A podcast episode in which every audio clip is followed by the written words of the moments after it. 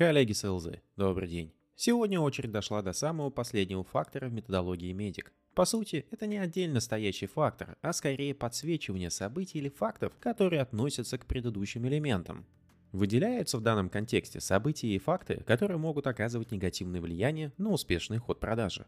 Смысл их выделения, конечно же, не в праздном интересе, а в том, чтобы определить, где есть проблемные зоны и каким образом их лучше всего решать.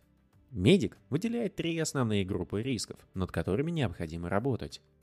Политические, технические и коммерческие. Взглянем на каждую группу рисков отдельно. Политические. Политические риски связаны с взаимоотношениями, которые существуют между вами и клиентом, между клиентом и вашими конкурентами, а также отношениями различных стейкхолдеров внутри самого клиента – Порой все эти переплетения взаимоотношений могут напоминать очередную мексиканскую мыльную оперу или ту же Санта-Барбару. И, возможно, к неудовольствию самого продавца ему придется не только стать экспертом во всех этих перипетиях и твистах в сюжете, но и принимать в них непосредственное участие. Примеров таких рисков может быть множество. Это внезапный уход чемпиона из компании, приход новых сотрудников, которые перетягивают одеяло на себя, неожиданные организационные изменения внутри компании, смещающие фокус от покупки к внутренним разборкам, новые стейкхолдеры, выскакивающие словно черт из табакерки и множество других событий.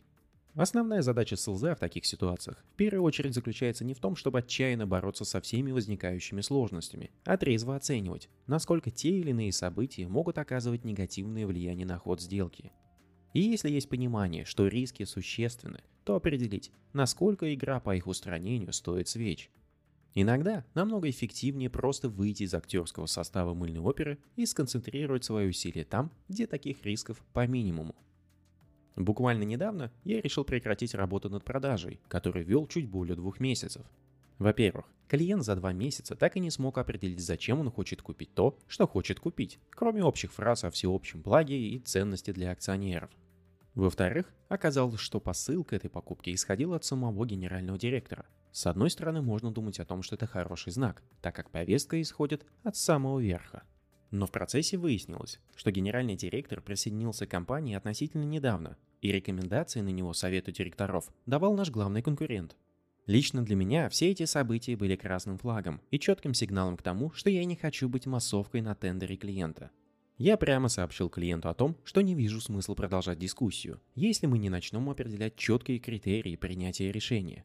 Клиент так и не вернулся, а сделку выиграл тот самый конкурент, что дал лестные рекомендации на нового генерального директора.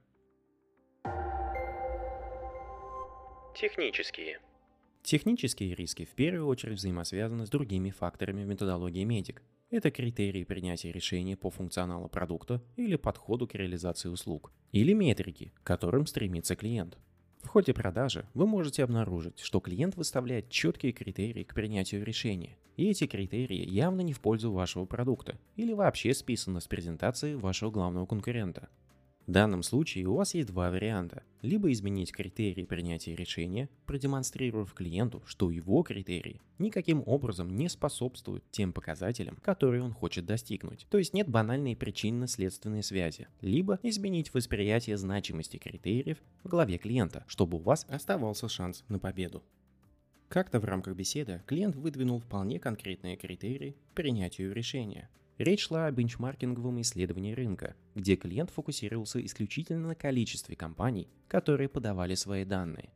При этом на первый взгляд, его совершенно не интересовал вопрос качества процесса по сбору самих данных, что оказывало безусловное влияние на выводы исследования, по которым будут приниматься важные бизнес-решения. Моя задача заключалась в том, чтобы объяснить клиенту, что участие минимум 2000 компаний в исследовании не должно быть ультимативным критерием, и вполне можно обойтись тысячу компаний, так как из-за разницы подходов к сбору данных и их обработке мы могли выдать более точные и надежные выводы, которым менеджмент может доверять. А от того, насколько можно доверять выводам, зависело, насколько быстро компания сможет принять необходимые решения.